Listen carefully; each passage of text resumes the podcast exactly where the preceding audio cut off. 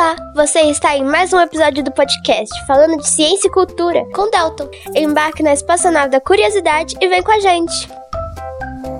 O que são os pontinhos brilhantes que vemos no céu? É verdade que as aves são dinossauros? Mas por quê? Por que o céu é azul? É verdade que as pessoas todas também são animais? Ciência é legal porque ajuda a gente a aprender mais sobre a natureza. Vem com a gente! Iniciando sequência de ignição. 5, 4, 3, 2, 1, 0. Motores acionados. Decolagem.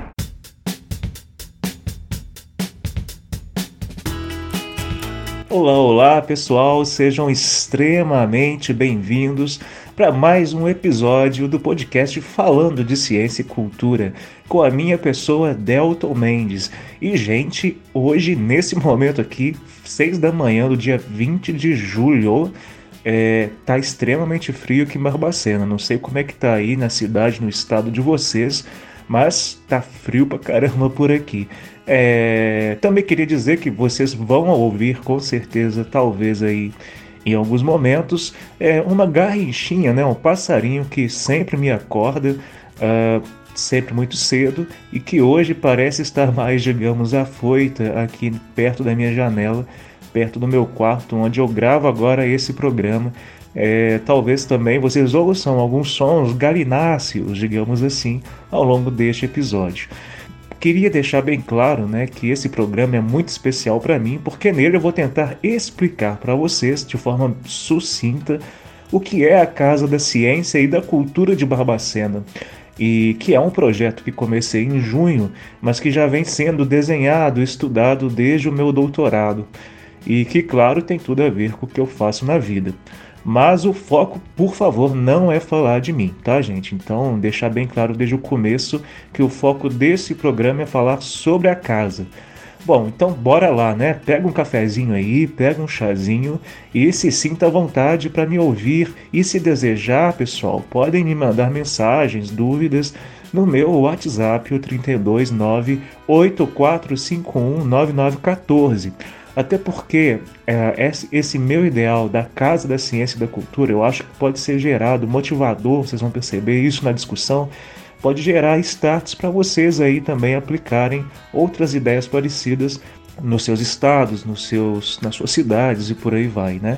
Bom, gente, vamos que vamos então, que o tema de hoje é muito importante, muito interessante para mim, espero que seja para vocês também.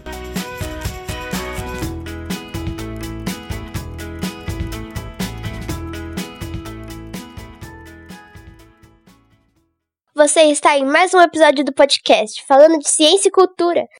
O mundo vai crescendo, as pessoas, a, população vai aumentando, as pessoas vão tendo que criar novas, novos caminhos para sobreviver, novos hábitos de consumo e as coisas vão se compartimentando cada vez mais, vão se separando.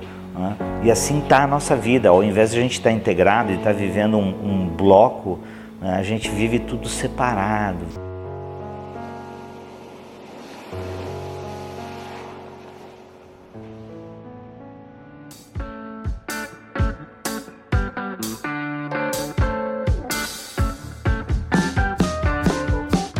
Eu resolvi dividir este programa em dois blocos diferentes.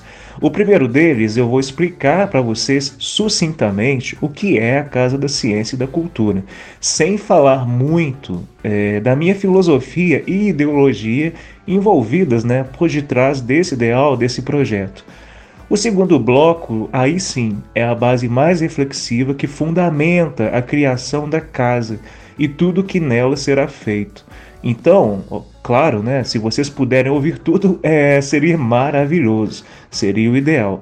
Mas quem quiser focar só em uma das partes, é, pode ficar à vontade também. Bom, gente, é, sem mais delongas, a Casa da Ciência e da Cultura de Barbacena não tem uma sede fixa. Isso mesmo, não é como se fosse um prédio ou como se fosse realmente uma casa, num bloco único, né? Na verdade, ela é um conjunto de espaços com características muito diferentes de interação social. E esses espaços, obviamente, estão distribuídos pela cidade e também, como vocês vão reparar, em algumas regiões proximais à cidade, inclusive regiões é, de conservação da natureza. Bom, vamos pensar então, primeiramente, no que é uma casa normal, na casa que a gente vive. Geralmente, toda casa é dividida em quartos, né? Vocês concordam, certo? Nesse meu projeto, né, cada espaço que compõe a casa é compreendido como um quarto.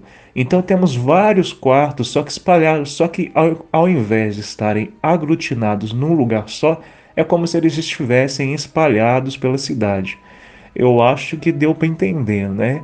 Bom, é, eu sei que é uma ideia meio um tanto diferente realmente. Mas basicamente o objetivo é que a Casa da Ciência e da Cultura de Barbacena seja e já é uma rede de lugares, entre aspas, né? No qual, nos quais a ciência, a divulgação científica e a cultura são valorizadas e estimuladas.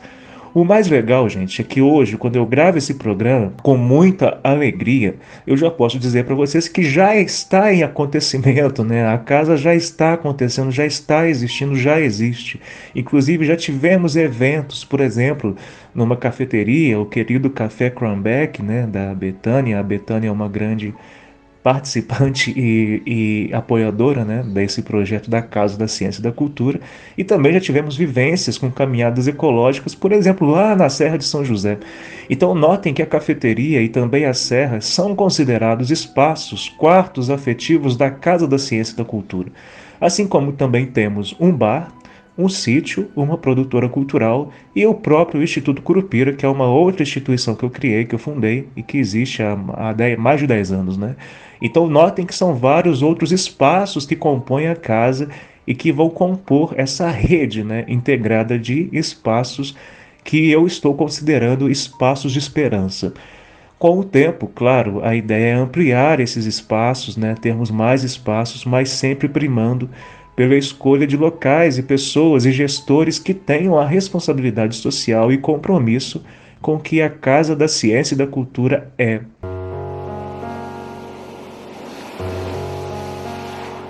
Política é você com o teu corpo, é você com a tua roupa, é você com as tuas casas, é você com a tua cidade, é você com o teu mundo. E que mais e mais a gente deveria ter políticas que fortaleçam essa autonomia, esse conhecimento, essa sabedoria e que não se é, não se coloquem como detentoras da, da verdade. Assim, ah, o político que vai decidir a tua vida. Não. Eu lembro nas manifestações de junho do ano passado, que daí tinha uns cartazes assim, ah, Dilma não cuida da saúde, então eu tenho que cuidar. Mas, porra, mas desde quando você não vai ter que cuidar da tua saúde? Agora que eu já disse resumidamente, muito resumidamente, sobre o que é a Casa da Ciência e da Cultura e que ela não é um espaço apenas, né? ela não tem uma sede fixa, né? a ideia é ser essa rede integrada, um conjunto de espaços com características, né? inclusive de interação social e vínculos sociais diferentes. Eu acho que agora então podemos ir para a base, digamos, filosófica e ideológica desse projeto. Nos meus mestrados e no meu doutorado, eu sempre busquei entender melhor a dinâmica da vida das pessoas em meio urbano, nas cidades, né? Sobretudo é, a partir de uma perspectiva mais social, cultural e também ambiental. Então eu sempre penso, tenho tentado atuar e também fazer ciência de maneira é, interdisciplinar, tentando aí o transdisciplinar. Bom, e eu também sou graduado em Ciências Biológicas e Letras, né, gente? Então a minha vida literalmente já é interdisciplinar em essência, e eu sempre tento pensar a vida, a ecologia e a sociedade em conexão. E isso sempre foi importante nos meus estudos nas minhas práticas, né, nas, na, nos meus projetos e na minha profissão. Até por isso, o meu grande foco dentro do campo científico de atuação é a ecologia urbana ou seja, a ecologia das cidades e nas cidades. E eu sempre me perguntei, o que que faz as pessoas se sentirem felizes, por exemplo, dentro dos seus bairros, nas suas comunidades, nas suas cidades? No caso de etnias indígenas, por exemplo, por que a conexão entre os seus membros e a floresta é tão grande, significativa, muito diferente do que nós vemos hoje é, em muitas cidades em relação à conexão entre as pessoas e as suas ruas, os seus ambientes urbanos, né, nos quais essas pessoas vivem? O que faz, por exemplo, essas pessoas também serem felizes, o que é felicidade, como ser feliz está relacionado com o nível de relacionamento que nós temos com o ambiente no qual vivemos. E outra coisa interessante, né? Como que o ambiente construído pode favorecer maior sensação de felicidade e conexão entre as pessoas? Como que a gente pode pensar esse ambiente construído, essas cidades, esses bairros, essas ruas, de uma maneira que a gente torne as pessoas, favoreça, né, com que as pessoas sejam mais felizes. Então vocês devem estar percebendo que a minha ideia de felicidade, que também se relaciona à própria ideia né, de saúde, para além da ausência de doenças, é bem ampla. E realmente eu defendo muito isso, por exemplo, no doutorado, quando eu proponho que o fato das pessoas se juntarem em coletivos e lutarem por bens e causas comuns, filosofias comuns, ajuda a ressignificar não apenas as suas vidas, mas a própria cidade ou o ambiente em geral, é, onde esses conjuntos né, de pessoas existem. Lembrando, gente, que não existe cidade sem pessoas. Então é muito importante a gente pensar nisso e refletir sobre isso. E aqui eu queria trazer para vocês três conceitos muito relevantes e que ajudam muito a vocês entenderem a filosofia, digamos assim, a ideologia por detrás da Casa da Ciência e da Cultura de Barbacena e que me movem. Eu vou tentar mostrar eles de uma forma bem didática. Ah, bom, assim eu espero, né? O primeiro deles é a acupuntura urbana, o segundo, espaços de esperança e o terceiro, vínculos e rizoma, tá?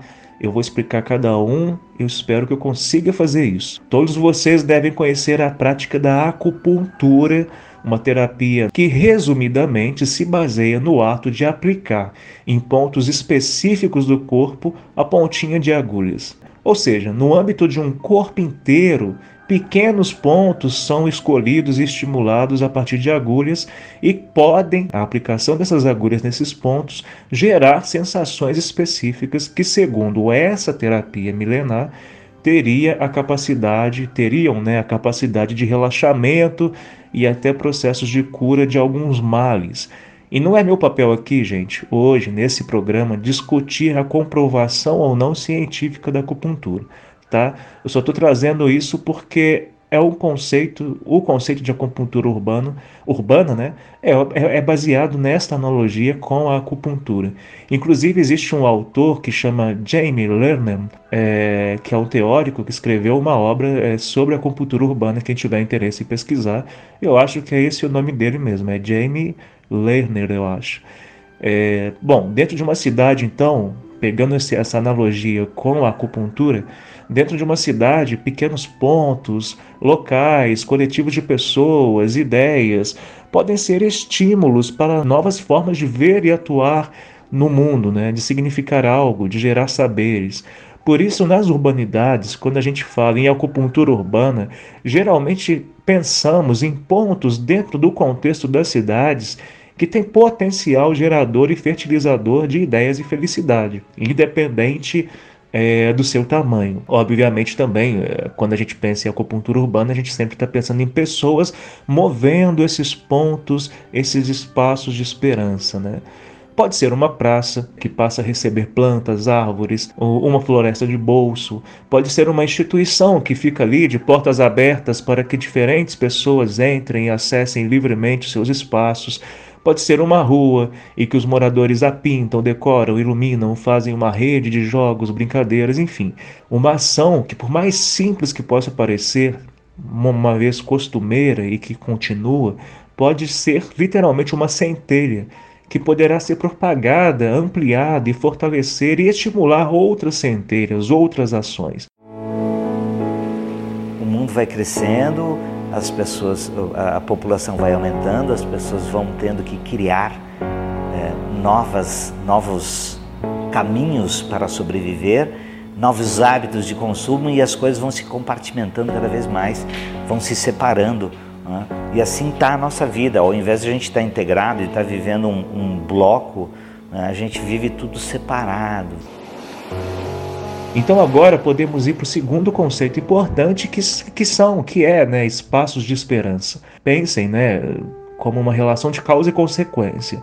Se esses projetos, ações de pessoas, podem ser, em analogia com a acupuntura, microcosmos aplicados em macrocosmos, ou seja, pequenos pontos dentro de um âmbito maior, mas com grande potencial de geração de ideias, inteligências, possibilidades é, e práticas dentro das cidades, podemos também os considerar espaços que nos trazem esperança de que outras maneiras de a humanidade viver e atuar no mundo existam.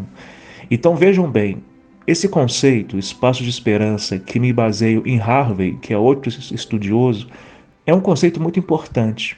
Se consideramos que vivemos numa sociedade doente, em que as pessoas se distanciaram uma das outras, né, umas das outras, Paradoxalmente, vejam bem, porque mesmo com a era da internet, a gente vive uma sociedade que é carente de vínculos sociais. Uma sociedade em que criamos casas com muros cada vez mais altos, ao invés de casas com jardins abertos, para que possamos nos ver e conversar com os vizinhos. Uma sociedade que a gente muitas vezes nem sabe quem é, quem são os nossos vizinhos. A gente perdeu essa capacidade de gerar vínculos. Então, esses espaços de esperança ou seja, esse, é, se a gente voltar lá na acupuntura urbana que eu acabei de falar para vocês, essas ações aparentemente pequenas podem ter uma capacidade de alavancar ideias e conexões que nem fazemos ideia da, da, da, da, do, da capacidade de geração e fertilização de saberes.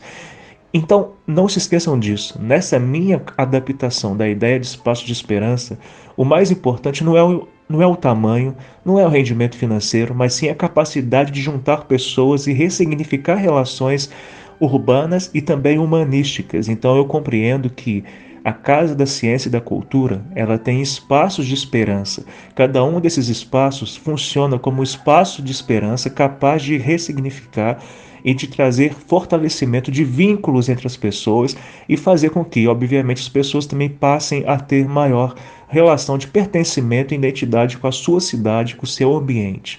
E é aí que vem o terceiro conceito importante, que na verdade são dois, né? Vínculo e rizoma.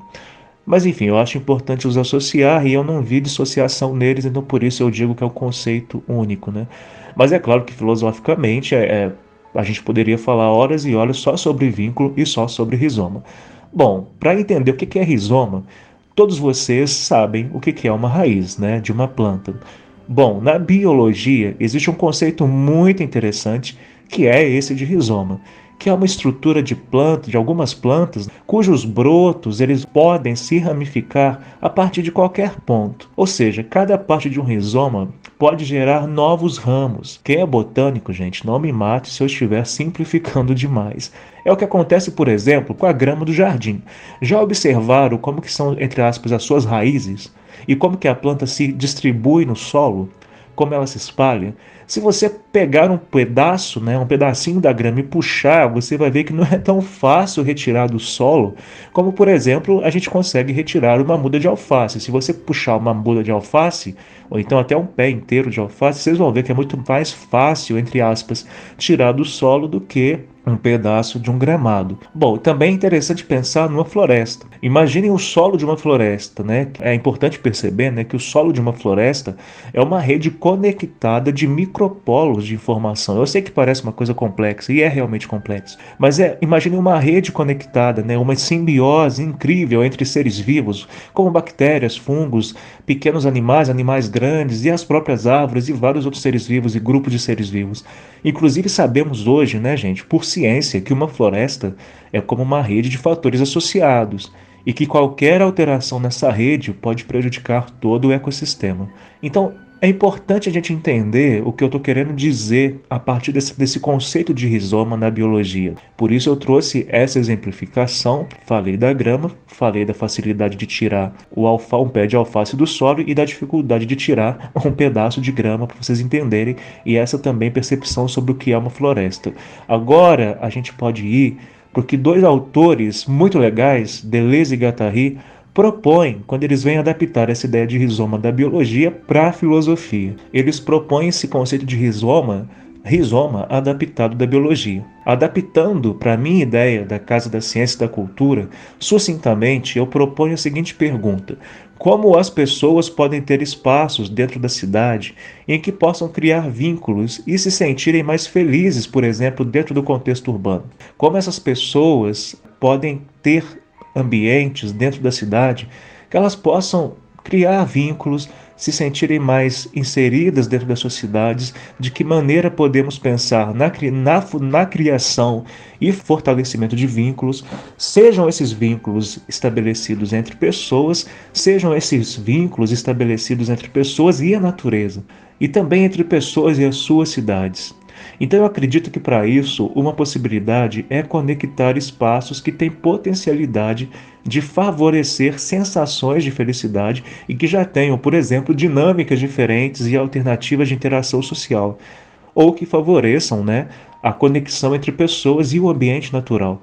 Logo, gente, é, a Casa da Ciência e da Cultura ela tem forte a percepção tanto sobre o ambiente construído ou seja, o ambiente que nós humanos criamos e que não é apenas né, aquele baseado feito de concreto e asfalto, mas também as relações sociais e, além disso, o próprio ambiente natural, aquele que a natureza, né, entre aspas, criou ao longo de bilhões ou milhões de anos, como uma região de serra, como uma floresta e por aí vai. Né? Então é importante a gente ter essa compreensão para a gente poder partir agora para vocês entenderem algumas outras partes relevantes, ideológicas e reflexivas do que norteou né, a criação da Casa da Ciência e da Cultura é, de Barbacena. Você está em mais um episódio do podcast falando de ciência e cultura. Bom, meus queridos ouvintes, é, trata-se então também de uma questão de educação alternativa. E eu preciso falar disso. É, o sistema educacional né, atual brasileiro é baseado no Estado como fornecedor de conhecimento. Ele oferece as escolas, por exemplo, né, o Estado, que são padronizadas e seguem modelos tradicionais de educação, inclusive é, com traços aí ainda seculares, é, de séculos, como os horários divididinhos em aulas, de aulas, né, com sinais, né, os sinos tocando entre as aulas, os campos científicos muito divididos e dissociados e com dificuldades né, de conexão, como por exemplo a química separada da biologia, que é separada da física, que é separada da sociologia e por aí vai. Mas será que na vida prática, do dia a dia, do cotidiano, o ser humano, nós como seres sociais, habitantes da Terra, somos tão disciplinares assim? Bem, eu sou um defensor da educação alternativa.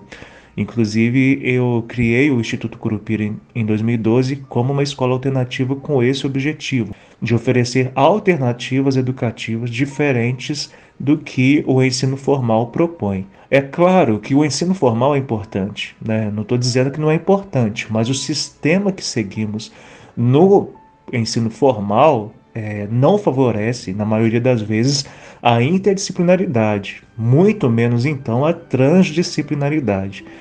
Outras propostas, então, eu acredito, têm que surgir nesse sentido. E a ciência e a educação, elas precisam dialogar e se entender também como cultura. E nada melhor que, para isso, experimentar novas metodologias de abordagem social, é, cultural, ambiental e urbanística.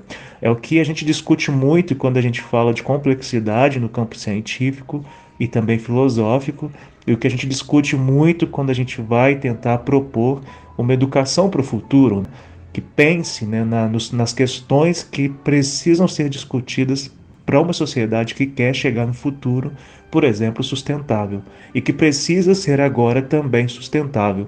Inclusive, um autor aí muito interessante é o Mohan, que se vocês quiserem, é, pesquisem aí depois, pois ele é muito legal mesmo. E, a gente fala, né, o nome dele é Mohan, mas escreve M-O-R-I-N, né, porque ele é francês. Então escreve Morin.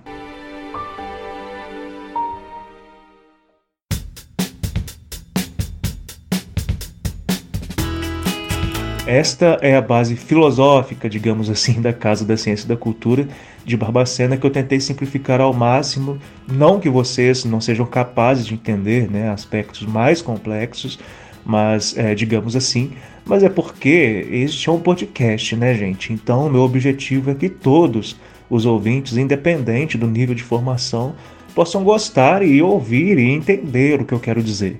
E os meus ouvintes são muito diversos, seja em áreas de atuação, seja em níveis de formação, independente de formação. O objetivo do podcast é realmente chegar, fazer com que a informação chegue da forma mais dinâmica possível. Por isso eu não me atrevi a, a entrar em teorias complexas que eu, por exemplo, me norteei no doutorado, tenho me norteado na vida, né, é, como pesquisador, e sim tentar dinamizar esse processo de, de falar com você sobre isso. Na descrição desse episódio eu vou deixar o artigo que eu publiquei num jornal sobre a Casa da Ciência e da Cultura é, e também alguns outros materiais legais. O site da Casa da Ciência e da Cultura de Barbacena é www.casadacienciadacultura.com www.cultura.com.br e o Instagram é o Casa da Ciência e da Cultura tudo junto. É, pelo meu perfil também do Instagram, delta.mendes, eu tenho sempre atualizado os meus seguidores sobre tudo. Eu acho que é isso. Eu estou olhando aqui para ver se eu não esqueci alguma coisa. Então eu encerro aqui esse programa. Espero que tenha sido claro para vocês, que eu tenha evidenciado a base do que é a Casa da Ciência e da Cultura, seja filosófica seja a, a parte mais prática. E é sempre uma honra ter vocês, ouvintes, é, nessa minha luta rumo ao sol, né, digamos assim, e contar com seus ouvidos nessa, nessa caminhada, né, gente? Então, um grande abraço para vocês, se cuidem e até o próximo programa.